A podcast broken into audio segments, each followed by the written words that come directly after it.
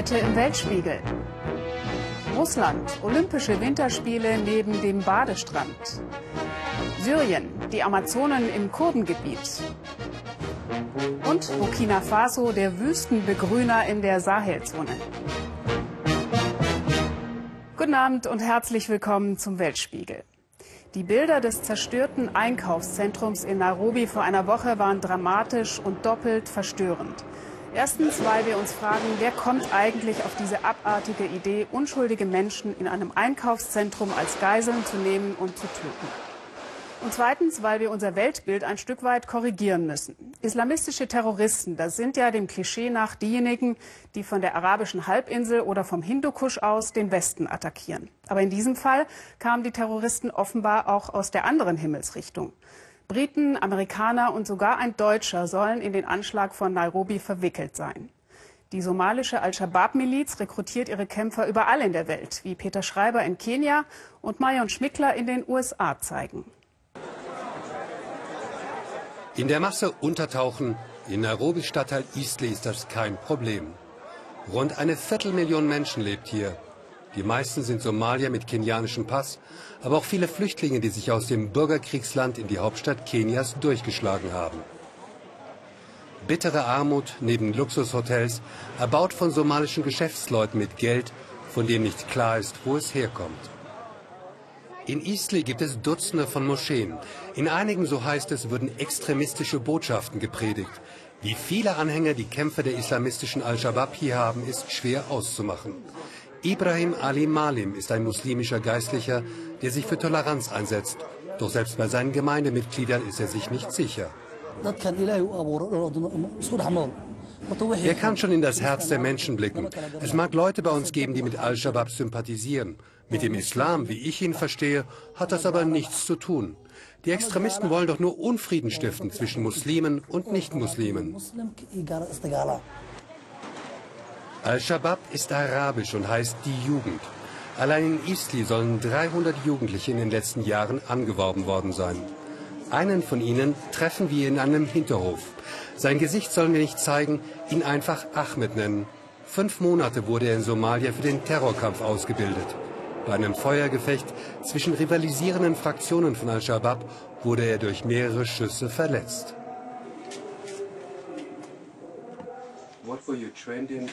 Wie, frage ich ihn, sah das Training aus? Zunächst hatten wir Unterricht. Uns wurde gesagt, dass die Ungläubigen unsere Feinde seien. Dann lernten wir, wie man mit AK-47-Gewehren umgeht. Wir bekamen ein Haus zum Wohnen und im Monat 200 bis 300 Dollar. Warum, frage ich, bist du nach deiner Verwundung nach Kenia zurückgegangen? Ich ging nach Somalia für den Dschihad, für den Heiligen Krieg. Aber dann sah ich, dass wir vor allem gegen Somalis kämpften. Es kann doch nicht richtig sein, dass wir andere Muslime töten. Da wurde mir klar, ich bin am falschen Platz.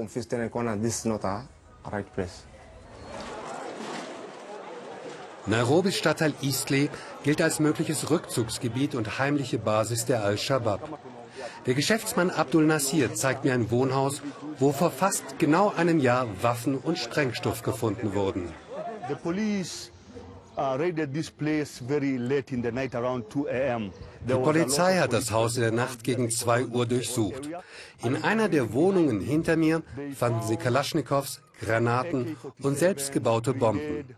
Das war zu der Zeit, als hier in der Nachbarschaft mehrere christliche Kirchen angegriffen wurden. Eastleigh ist ein Ort der Gegensätze. Kein Stadtteil Nairobis wächst schneller. Ein quirliges Handelszentrum, in dem es alles, aber auch wirklich alles zu kaufen gibt. Die Geschäftsleute zählen zu den größten Gewerbesteuerzahlern der kenianischen Hauptstadt. Das Massaker im Einkaufszentrum hat auch hier Spuren hinterlassen. Die Menschen bangen um ihre Sicherheit, die Händler ums Geschäft. Wir haben Kunden, die kommen teilweise aus Zentralafrika, um sich bei uns mit Waren einzudecken. Doch nach dem Anschlag auf das Einkaufszentrum bleiben bei der angespannten Sicherheitslage viele weg. Polizisten sieht man kaum im Eastleigh. Dabei haben hier viele Menschen Angst. Weniger vor Al-Shabaab, als vor pauschalen Schuldzuweisungen und Racheakten gegen die in Kenia lebenden Somalis.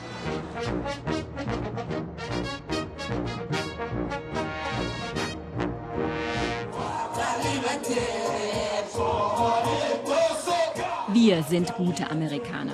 Fast trotzig halten die Mütter ihre Botschaft in die Kameras aus der ganzen Welt. Der Anschlag in Nairobi hat alte Wunden aufgerissen. War einer ihrer Söhne vielleicht unter den Angreifern, einer der Teenager, die Al-Shabaab nach Somalia gelockt hat? Das Erste, was ich gehört habe, war, dass einige dieser Terroristen hier aus Minnesota kamen. Aber solche Kriminellen haben keine Nationalität, keine Religion. Lasst uns zusammenstehen gegen diese Kriminellen.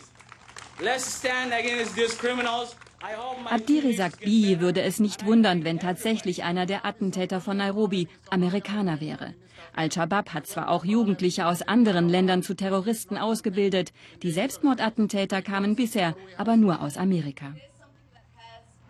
We wir haben das Problem schon früh erkannt, versucht es zu bekämpfen. Das ist eine nationale und internationale Angelegenheit. Aber keiner hat uns geholfen. Wir haben es satt, immer nur in die Negativschlagzeilen zu geraten. Nirgendwo in Amerika leben mehr Somalier als in Minneapolis. Viel Beton, wenig Licht, aber ein sicheres Zuhause für die vielen Bürgerkriegsflüchtlinge. Ausgerechnet hier verschwanden mindestens 25 junge Männer, radikalisiert von Al-Shabaab. Bihis Neffe Burhan einer von ihnen. Nach Harvard wollte er Arzt werden, hat uns Bihi vor zwei Jahren erzählt, als wir ihn zum ersten Mal trafen. Der hier und diese beiden werden auch vermisst. Bohans Familie bekam Besuch von Moscheemitarbeitern und die damals üblichen Anweisungen. Euer Sohn hat größere Chancen, wenn ihr schweigt. Wenn ihr zur Polizei geht, dann gilt er als Terrorist. Und wenn er zurückkommt, landet er in Guantanamo. Freitagsgebet, das erste nach dem Anschlag in Nairobi. Der Imam hat uns eingeladen zu drehen. Vor zwei Jahren undenkbar. Damals standen einige der Moscheen im Verdacht, Jugendliche zu radikalisieren und für Al-Shabaab anzuwerben. Doch seitdem die Widerstandsbewegung zur Terrororganisation geworden ist, haben sich viele Muslime abgewandt. Wer sich selbst in die Luft sprengt, wird das in der Hölle immer wieder erleben, bis die Strafe gesühnt ist. Terrororganisationen wie Al-Shabaab oder Al-Qaida sind die Feinde der Somalier, des Islam und der ganzen Menschheit.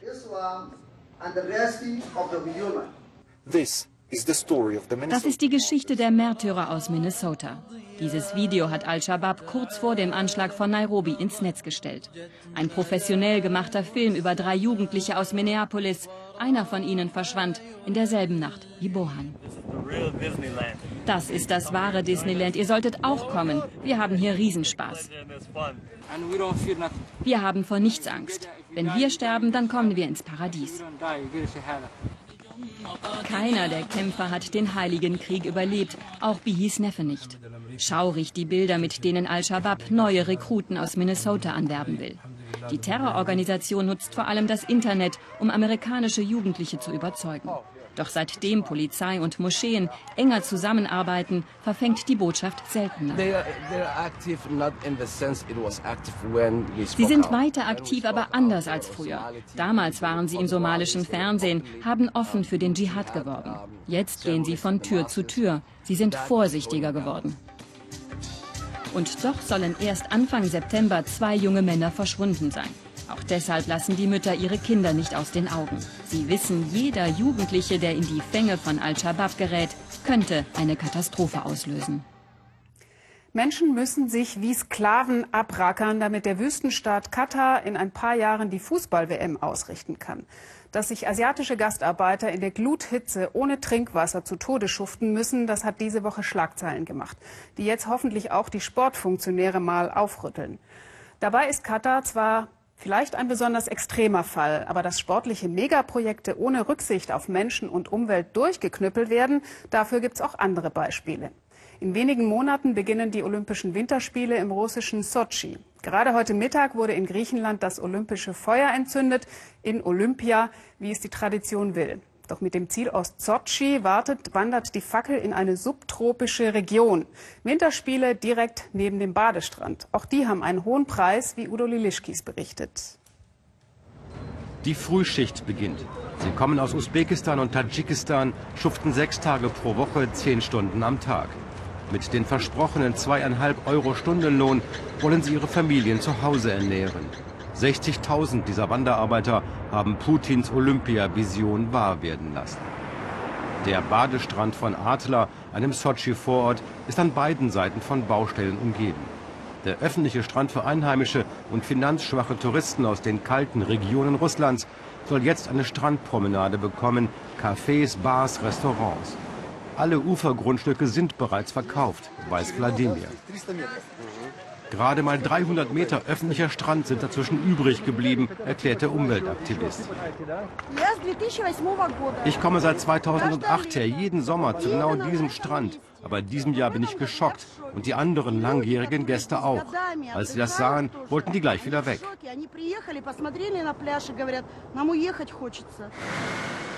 Wir fahren in Richtung Skigebiet. Viele Milliarden hat die russische Regierung in eine gewaltige Auto- und Eisenbahntrasse investiert, um die Olympiabesucher vom subtropischen Sochi in die aus dem Boden gestampften Skiresorts zu locken und später die Skitouristen. Informationsbroschüren für Gastarbeiter aus Mittelasien. Semyon von der Menschenrechtsgruppe Memorial klärt die Männer auf, wie sie sich gegen die illegale Machenschaften ihrer Arbeitgeber wehren können. Denn viele von ihnen werden systematisch um ihren Lohn geprellt, schuften monatelang ohne jede Bezahlung. Zweieinhalb Monate schulden sie uns schon. Wie viel Geld ist das? Im Schnitt 65.000, 1.500 Euro für jeden.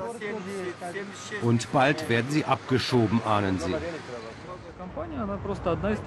Ihre Firma ist eine dieser Subunternehmer beim Olympiabau. Offenbar mit der speziellen Aufgabe, billige Arbeiter zu finden und sie dann ohne Bezahlung wieder loszuwerden. Ein Mann vom Sicherheitsdienst unterbricht unser Interview. Die Männer arbeiten, essen und schlafen auf der umzäunten Baustelle, auf der wir nicht filmen dürfen. Ihre Pässe mussten sie abgeben, erklärt Semyon. Viele Firmen beantragen nicht einmal Arbeitspapiere, denn illegale Arbeiter lassen sich leichter wieder abschieben, auch ohne Lohn. Von der Talstation Rosa Chutor geht es hoch in die Skigebiete. Die Lifte laufen seit langem, die Abfahrtspisten sind fertig.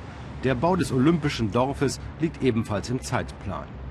Der gewaltige Kraftakt scheint zu gelingen, glaubt seit dieser Woche auch das Olympische Komitee. Bis zu 40 Milliarden Euro könnten die Winterspiele plus Infrastruktur kosten. Das ist der erste russische Weltrekord.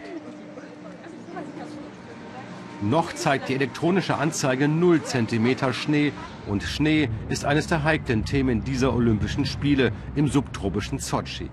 Der vom letzten Jahr ist unter gewaltigen Folien gelagert worden und weil der Sommer nicht so heiß war wie sonst, sind nur 30 Prozent davon weggetaut.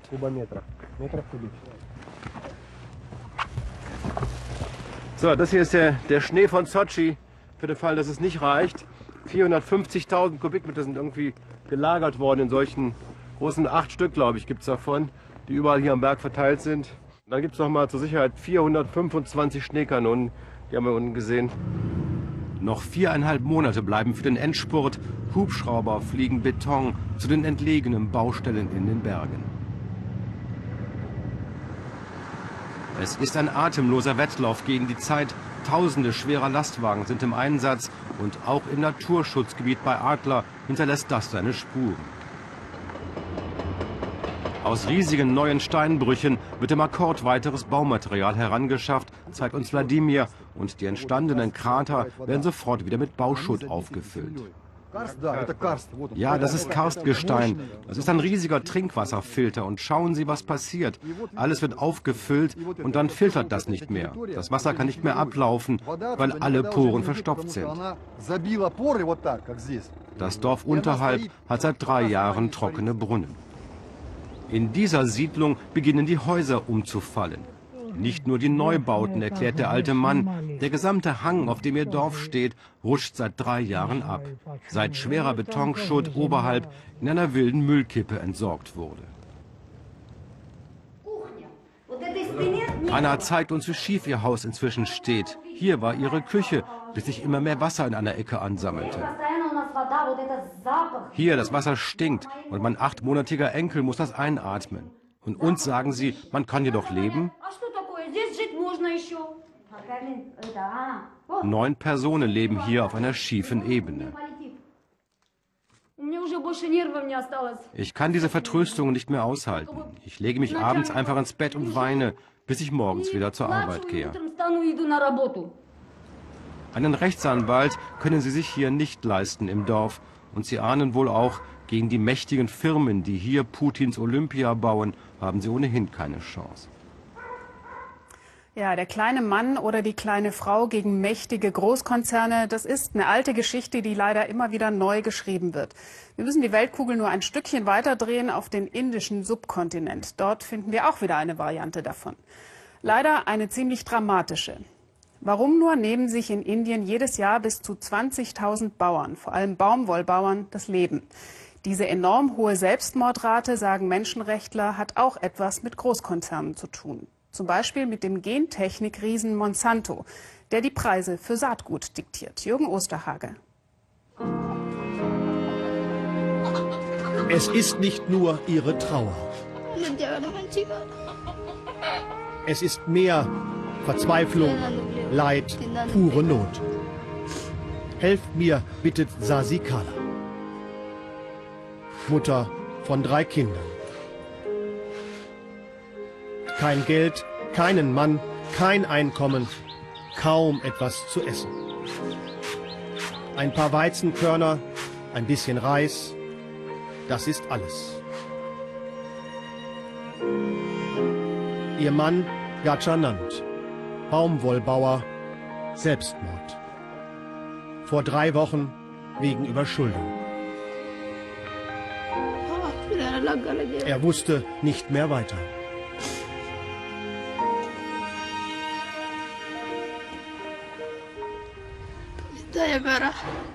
Wie sollen wir nur überleben? Keiner hilft mir. Was wird aus meinen Kindern? Ich habe nichts, nur Schulden. Banjari, ein Dorf in Zentralindien, ein paar hundert Baumwollbauern, bittere Armut. Die Mitte des Subkontinents, hier hat sie einen Namen, Selbstmordgürtel. Tausende Freitode jedes Jahr. Ich treffe Anil Prasad, TV-Journalist. Er arbeitet an einer Dokumentation für das indische Fernsehen über Selbstmorde von Bauern. Auch den Freitod von Sasi Kalas Mann hat er dokumentiert, aufgehängt an einem Baum. Die Bauern wissen keinen Ausweg mehr. Der Baumwollanbau ist unproduktiv. Saatgut und Düngemittel sind zu teuer, der Ertrag zu niedrig. Sie verdienen nichts mehr. Die Baumwollbauern von Vanjari wie Sasikala, die ohne Mann allein versucht zu überleben, Verlierer der vernetzten Weltwirtschaft. Die Selbstmorde, drastisches Ergebnis der ungerechten Chancenverteilung im weltweiten Warenverkehr mit Handarbeit und Holzpflügen, gegen Riesentraktoren und künstliche Bewässerung, gegen staatliche Agrarsubventionen wie in Europa oder in den USA und niedrigen Weltmarktpreisen. Doch nicht nur das.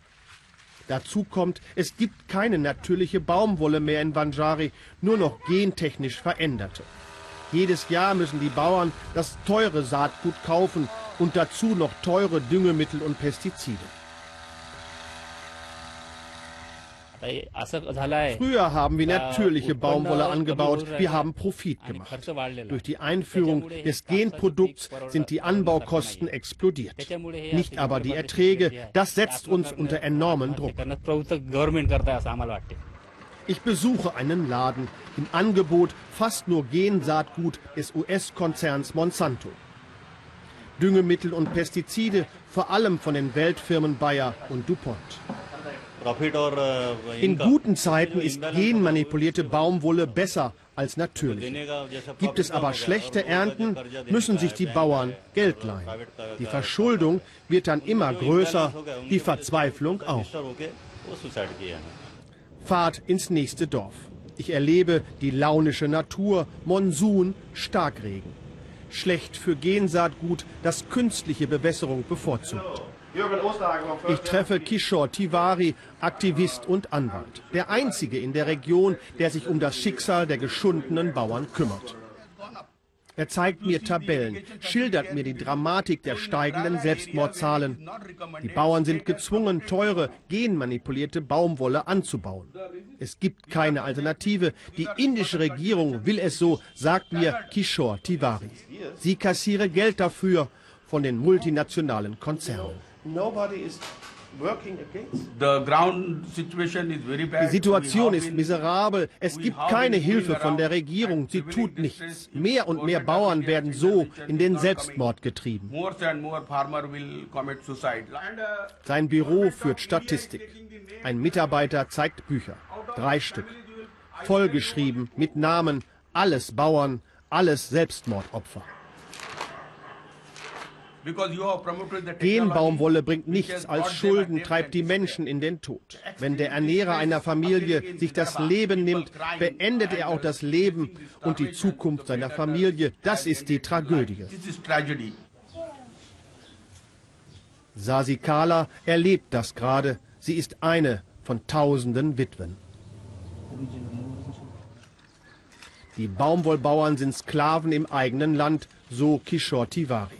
Sie arbeiteten rund um die Uhr, doch den Profit hätten multinationale Konzerne. Dazu neofeudale Strukturen Hand in Hand mit politischer Macht und Korruption. Ein Leben ohne Ausweg, ohne Hoffnung.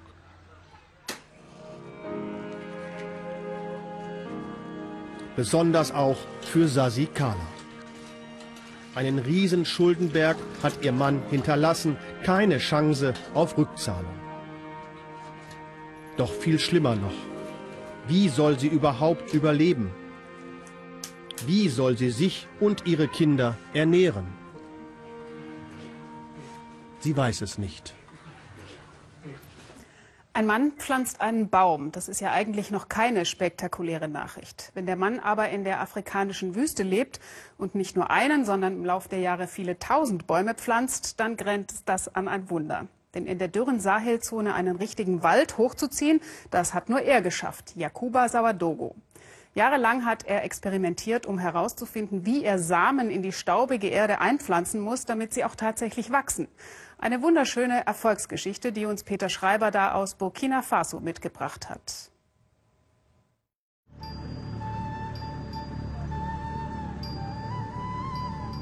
Es ist ein knochentrockenes Land. Und doch wachsen auf dem Sandboden Bäume. Tausende, ja Zehntausende von Bäumen. Auf ehemals totem Land hat Jakuba Savadogo einen ganzen Wald gepflanzt. 20 Fußballfelder groß mit 60 verschiedenen Sträuchern und Bäumen. Anfangs nannten sie ihn einen Verrückten, doch dann bewies Jakuba, wie man sogar Sandboden fruchtbar machen kann. Er hackt flache Mulden in die Erde und streut Hirsekörner hinein. So machen es die Bauern im Sahel seit Jahrhunderten. Dazu, und das ist das Neue, kommt eine Mischung aus Fiedung, Blättern und Asche. Der Kot der Tiere wird meist unter schattigen Bäumen eingesammelt. So kommen neben Getreidekörnern auch Baumsamen in die Erde. Bis zu 160 Bäume können später auf einem Hektar großen Feld wachsen und die Erträge steigen.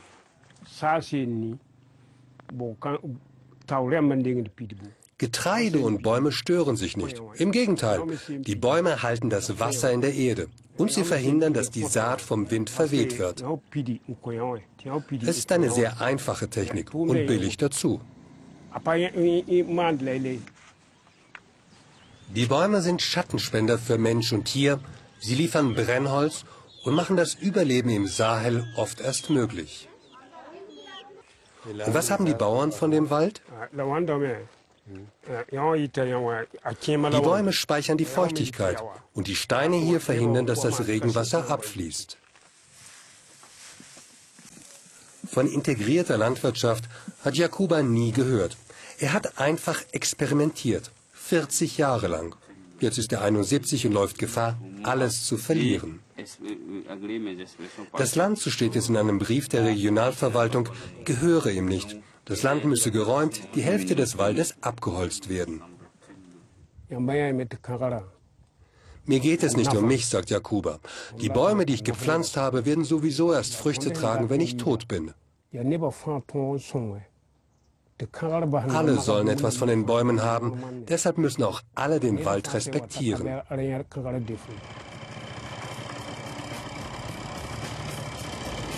Jakuba sucht Verbündete und macht sich mit seinem Moped auf den Weg in die Stadt. Anfangs hat er allein für seine Ideen gekämpft, inzwischen wird seine Methode auch in den Nachbarländern kopiert. Durch Mundpropaganda wurden seine Erfolge zum Selbstläufer. Mit seinem eigenen Wald aber hat er Probleme. Auf dem Amt für Naturschutz kennt und schätzt man Jakuba.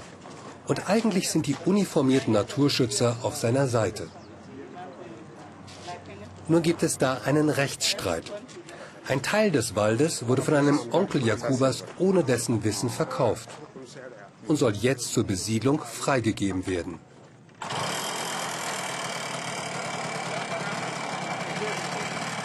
Solange Jakubas Land nur Einöde war, hat sich niemand darum geschert.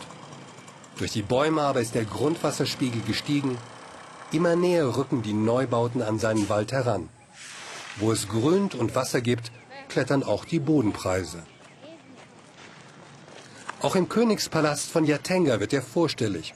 Zwar hat der traditionelle Herrscher formal nicht mehr viel zu sagen, aber einen Salutschuss ist seine Majestät auf alle Fälle wert.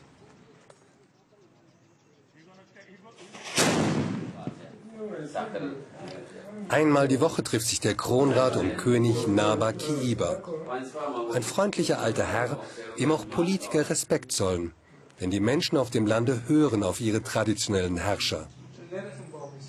Jakuba gehört eigentlich nicht in diesen Kreis, aber ihn verbindet mit dem König eine alte Freundschaft.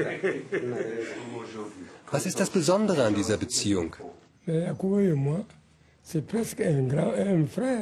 Jakuba und ich, wir sind wie Brüder. Naja, ich bin ein bisschen älter als er, aber ich kenne ihn von klein auf. Wir haben uns nie aus den Augen verloren und bei manchem Projekt zusammengearbeitet.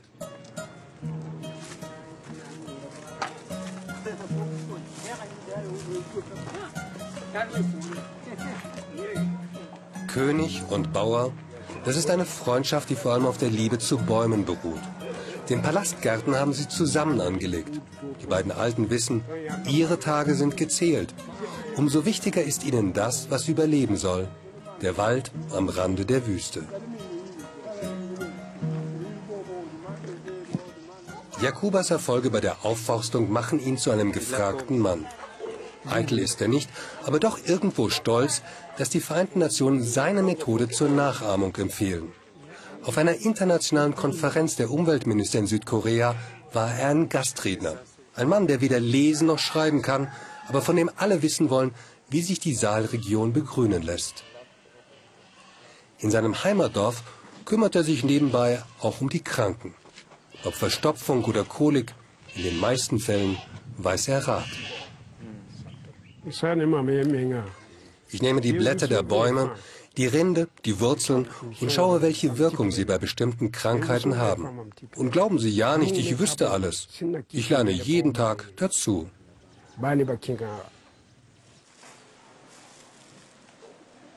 Für seine Arzneimittel verlangt er mal einen festen Preis, mal wird erst gezahlt, wenn das Mittel wirkt. Um Geld geht es Jakuba nicht. Seit Jahren erntet er mehr, als seine Familie braucht. Immerhin drei Frauen, 60 Kinder und Enkelkinder. Eigentlich nichts Besonderes. Der Saal hat die höchste Geburtenrate der Welt. Und die droht alle Erfolge in der Landwirtschaft, auch seine eigenen, zunichte zu machen. Doch darum, sagt der 71-Jährige, sollen sich jetzt andere kümmern. Die UNO verabschiedet eine Resolution und der Krieg geht trotzdem einfach weiter. Das ist leider trotz des diplomatischen Erfolgs, den die USA und Russland am Freitag erzielt haben, in Syrien die Realität. Die Chemiewaffen schweigen ab jetzt, hoffentlich, aber die konventionellen tun es eben nicht. Das hat auch unser Korrespondent Volker Schwenk wieder am eigenen Leib erfahren. So bin ich in meinem Leben auch noch selten über eine Grenze gegangen, hat er mir nach seiner Rückkehr erzählt durch Tunnel von der Türkei aus heimlich über die grüne Grenze nach Nordsyrien, mit Angst vor den Minen rechts und links, über Mauern geklettert und immer schnell gerannt. Auf dem Rückweg wurde dann noch auf eine Teamkollegin geschossen. Warum das Team diesen gefährlichen Weg auf sich genommen hat? Um im Weltspiegel zu erklären, wie kompliziert die Lage im Kurdengebiet im Norden Syriens ist. Da kämpft nicht mehr Opposition gegen Regierung, sondern eine Opposition gegen die andere. Die Kurden, die hier leben, wollen partout nicht, dass die Islamisten ihr Gebiet erobern. Dafür nehmen dann auch schon mal junge Frauen und Mädchen die Waffe in die Hand. Sie sind uniformiert und sie sind bewaffnet. Junge kurdische Frauen in Afrin. Und das hier ist ihr Lieblingslied.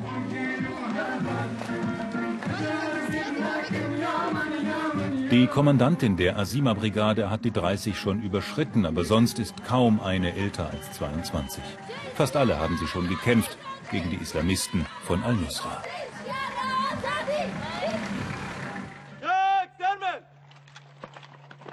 Mehr als 7000 Kämpferinnen und Kämpfer haben sich in den Kurdenmilizen zusammengeschlossen. Die Islamisten von Al-Qaida und Al-Nusra rücken immer mehr gegen die Kurdengebiete vor. Die jungen Kriegerinnen sind zu allem bereit, auch dazu, sich selbst zu opfern. Diese einzelne Patrone ist unsere allerletzte Zuflucht, sagt sie. Wenn wir lebend gefangen werden, dann bleibt nur noch das.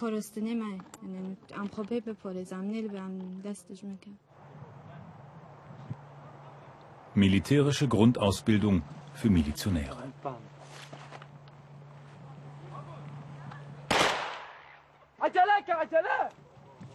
Was tun, wenn man in einen Hinterhalt gerät? Die Kurden rechnen mit allem. Natürlich wird es hier bald zu Kämpfen kommen, meint er. Deshalb bereiten wir uns ja vor.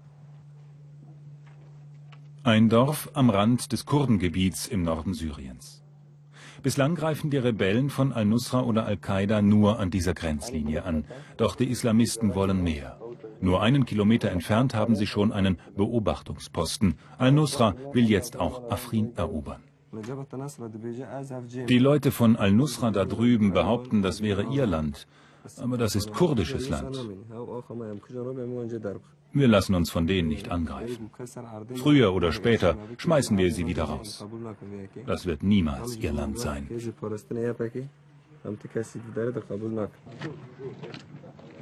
Beim letzten Angriff auf den Vorposten hatten sich die islamistischen Rebellen weit vorgewagt.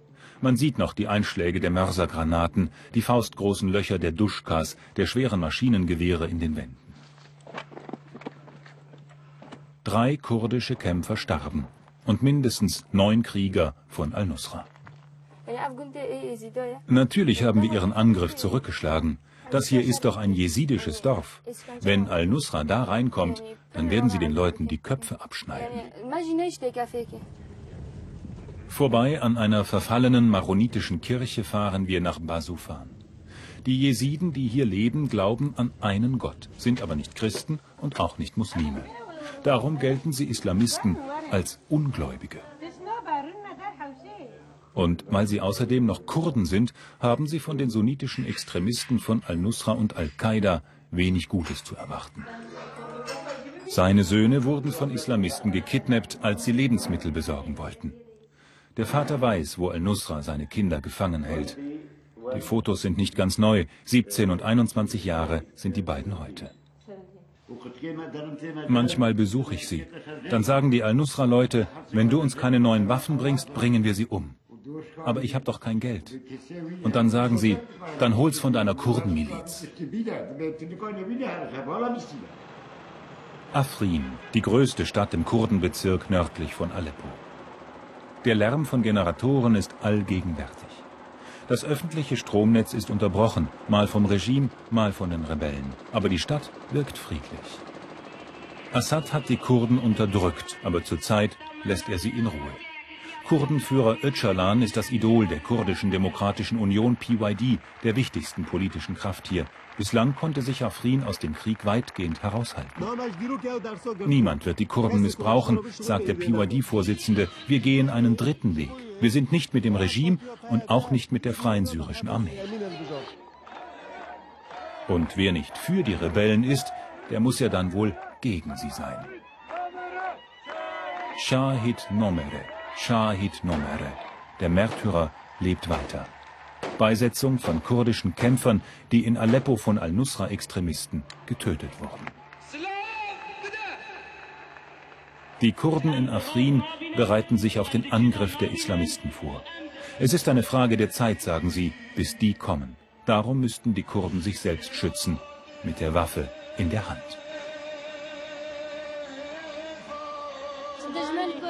Der Feind hat ihn umgebracht, klagen sie. Dafür müssen wir uns rächen, sonst finden wir keine Ruhe.